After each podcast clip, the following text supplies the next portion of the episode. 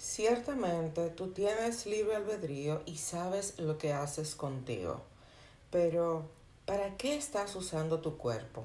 ¿Lo sabes bien?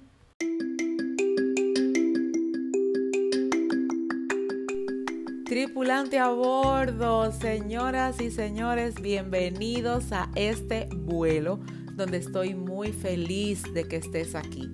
Vamos a diseñar de acuerdo a lo que hemos vivido, vamos a crear nuevas historias, pero sobre todo, vamos a sanar aquellas cosas que no nos permiten avanzar. Toma tu mochila y vamos a convertirla en el escalón que te llevará a la cima. Hello my people, feliz y bendecido día. Gracias, gracias, gracias por estar aquí, por escuchar este episodio. Dicho sea de paso, ha sido el episodio que más lucha, vamos a decirle en buen sentido, me ha costado grabar. Yo siempre grabo por antelación, siempre tengo todo en orden, pero este episodio no me fluía, no, no congeniaba con la realidad que te iba a compartir hasta que debo decir que el Señor responde a nuestras peticiones y yo le decía al Señor, yo no quiero un episodio más de lo mismo, yo no quiero un tema, título que atraiga y que toque. No, no, no. Yo quiero que realmente sea de acuerdo a lo que tú quieres direccionarnos, a donde tú quieres llevarnos, porque indiscutiblemente, para ser integralmente intencionales, tenemos que disponer todo lo que somos para que Él lo trabaje. Si eres nueva o nuevo por aquí, bienvenida, bienvenido. Soy Keren Jerez y la verdad disfruto que tú estés aquí conmigo acompañándome, sobre todo en este episodio que te aseguro que yo sé que te, mira, de verdad, no, no juro, ¿verdad? Pero eh, imagínate si lo hiciera, este sería el momento en el que te diría, este episodio va a trastornar tu vida. Y es la sencilla razón de que cuando llegamos a hablar de nuestro cuerpo, entendemos que tenemos completa libertad, incluso nosotros lo asumimos de esta manera porque, ajá, tenemos libre albedrío, así como te decía en la introducción de este episodio. Tú y yo tenemos la libertad de hacer lo que se nos pegue la gana con nuestro cuerpo, porque nos lo dieron en el momento de la creación. Tú y yo decidimos, pasó con Adán y Eva. Ellos decidieron, a pesar de que sabían lo que debían hacer, ellos decidieron. Y una de las cosas más importantes que tenemos que tener pendiente es que el libre albedrío no siempre es una estrategia para hacer lo que quiero, sino para demostrarle a Dios que quiero honrarle a Él antes de cumplir con mis propios deseos.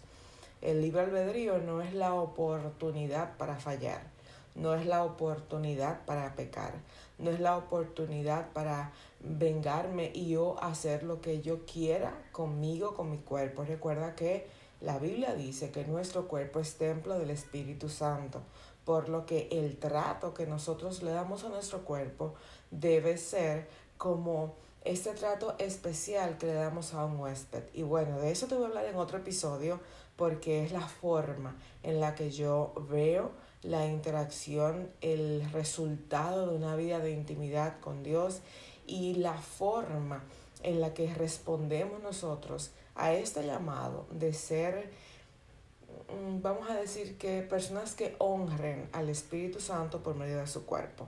Pero te aseguro que eso va a ser otro tema. El día de hoy yo quiero que enfoquemos esta libertad que tenemos a saber para qué estamos usando nuestro cuerpo.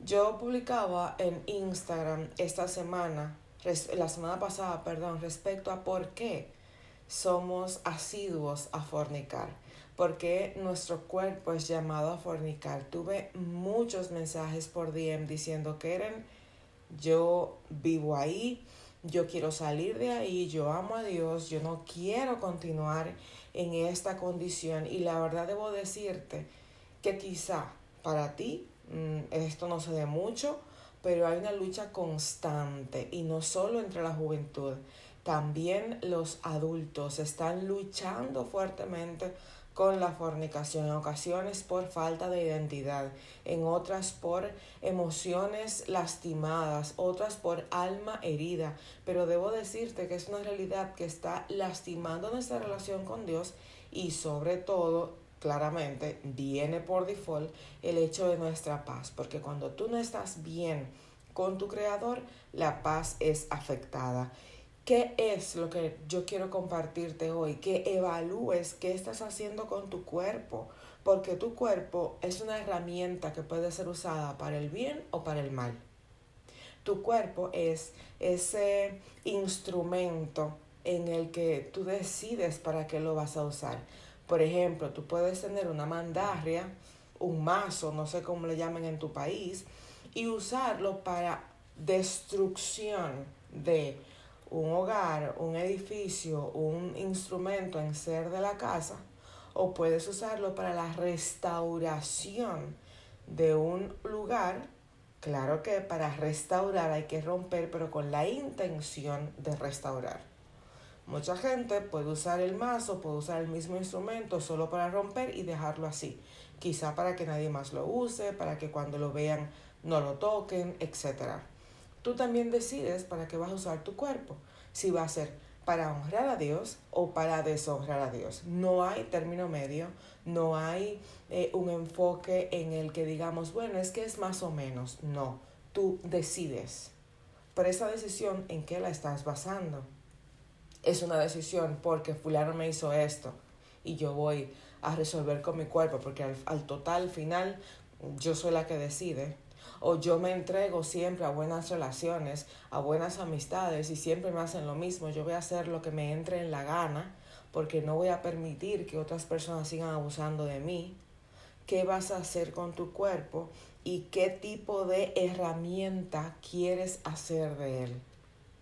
Si tú crees en Dios como yo y le sirves como yo y, y sabes que servirle es el mayor deleite, entonces te voy a hablar directamente a ti en este momento. Si no lo haces, entonces no, te vayas porque igual te voy a hablar. Cuando tú y yo decidimos servir a Dios con todo nuestro cuerpo, con todo nuestro ser, con toda nuestra mente, no es un cliché de un versículo que dice, y ama a Dios de todo corazón, con toda tu alma, con toda tu mente, y a tu prójimo como a ti mismo. No es solo un mandamiento, es una práctica. Por eso para mí cada día, si te fijas en YouTube, te comparto un devocional intencional.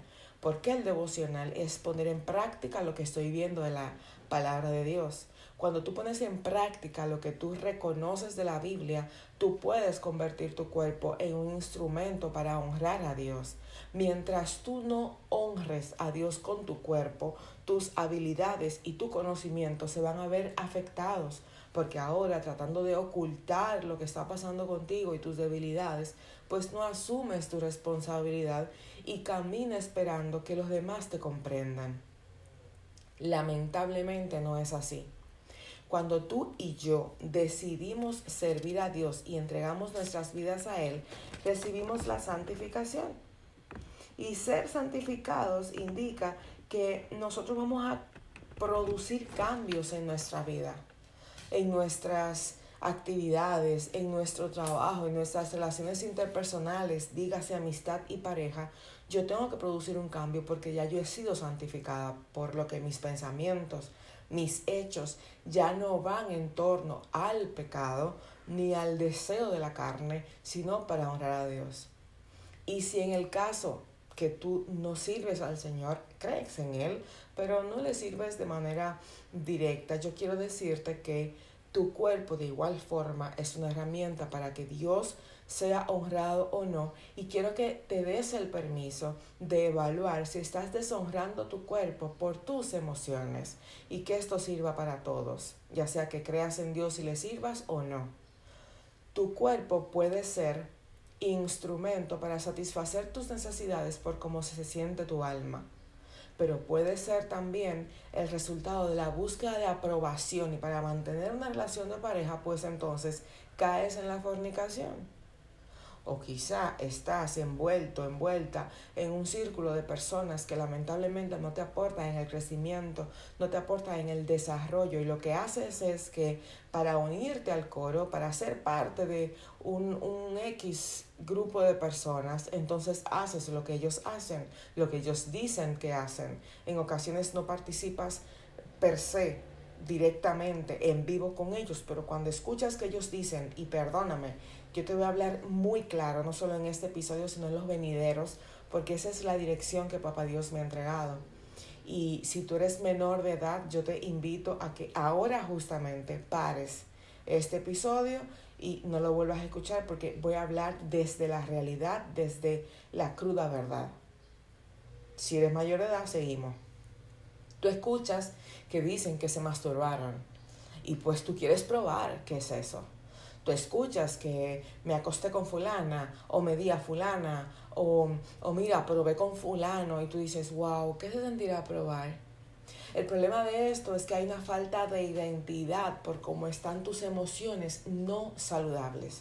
Esta falta de identidad te provoca hacer cosas que no son propias de ti y llevas tus relaciones amorosas a lamentablemente respuestas de tus iniquidades llevas incluso hasta a aberración y no voy a tocar ya esos temas.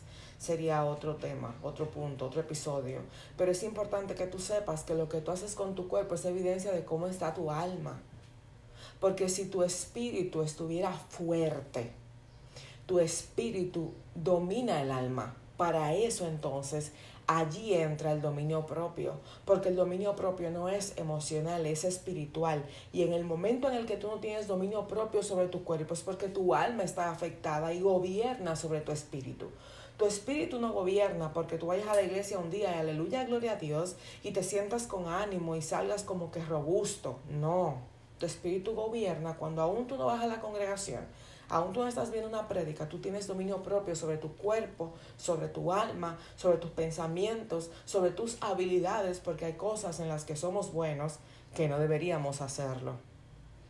Y tú dirás, ah, Keren, pero si es mi habilidad, ¿por qué yo no lo uso? porque hay habilidades que no hablan de tu bienestar y tu santificación. Por eso en el workshop de fin de mes, cuando hablamos de habilidades, siempre te hago una listica sobre esas cosas que de verdad no son buenas. Por ejemplo, tú eres excelente en computación y te has dado cuenta que has hackeado cosas sin querer o has filtrado o has entrado en lugares que se supone que no se puede entrar o, se supone que hay una eh, imagen que no se puede capturar y como tú sabes de computación, entonces usas tus habilidades para robar eso. Esa habilidad no honra a Dios pero tampoco habla de tu identidad clara, al contrario. ¿Por qué tengo que hacer cosas que desagraden a Dios? Porque no tengo una identidad clara. Y tú dices, no, yo soy real sacerdocio, nación santa, pueblo adquirido por Dios. Óyeme, es que no me hables lo que dice la Biblia si no lo estás viviendo. Esa identidad todavía no ha llegado a ti, quizá quieres alcanzarla, pero tienes que sanar lo que te provoca eso. Tienes que reconocer, identificar cuáles son tus debilidades para fortalecerlas por medio de la sanidad y la restauración. Porque si no te vas a pasar la vida, que quizá ya lo has hecho, en el punto de yo no quiero seguirle fallando a Dios, pero continúas. Es que yo no quiero seguir haciendo esto, pero vuelves. Es que yo no quisiera, pero otra vez estás ahí. ¿Por qué? Porque lo dices desde la convicción de que no quieres eh, digamos que deshonrar a Dios, pero no desde la convicción de tu sanidad y la restauración de tu identidad. ¿De dónde viene? Probablemente de lo que has vivido con tu papá si eres chica. Y aún los chicos somos afectados por nuestros papás, sobre todo papá. Y esa afección que recibimos de papá lastima y lacera nuestras decisiones mañana. Por eso las relaciones idóneas se logran cuando sano la relación con mi papá, conozco mi fundamento emocional y trabajo en pro de un bienestar que tiene que ver con la claridad de mis decisiones y estas decisiones implican a quién vas a amar, a esa herramienta que vas a usar para amar de verdad. Y te hablo de herramienta porque el cuerpo es una herramienta. La persona a quien tú decides amar se convierte en una herramienta. Ahora no es solamente en qué estás usando tu cuerpo y qué tipo de herramienta estás haciendo de él, sino qué tipo de herramienta estás haciendo en tu pareja, qué tipo de herramienta estás convirtiendo a tu amigo con derecho o a tu amiga con derecho. Esto también es parte de una evaluación. Y yo quiero dejarte hoy Romanos 6, 13. Dice, ni tampoco presentéis vuestros miembros al pecado como instrumentos de iniquidad, sino presentaos vosotros mismos a Dios como vivos de entre los muertos y vuestros miembros a Dios como instrumentos de justicia. Tu cuerpo es un instrumento. Tú decides qué uso le vas a dar y cómo lo vas a tratar. Señores pasajeros, este vuelo llegó a su fin y será hasta la próxima semana en que nos volveremos a encontrar. Recuerda que nos vemos diariamente en Instagram, Keren Jerez, y sobre todo visita mi página www.kerenjerez.com. Y no te olvides, en todo el resto de la semana se vale soñar.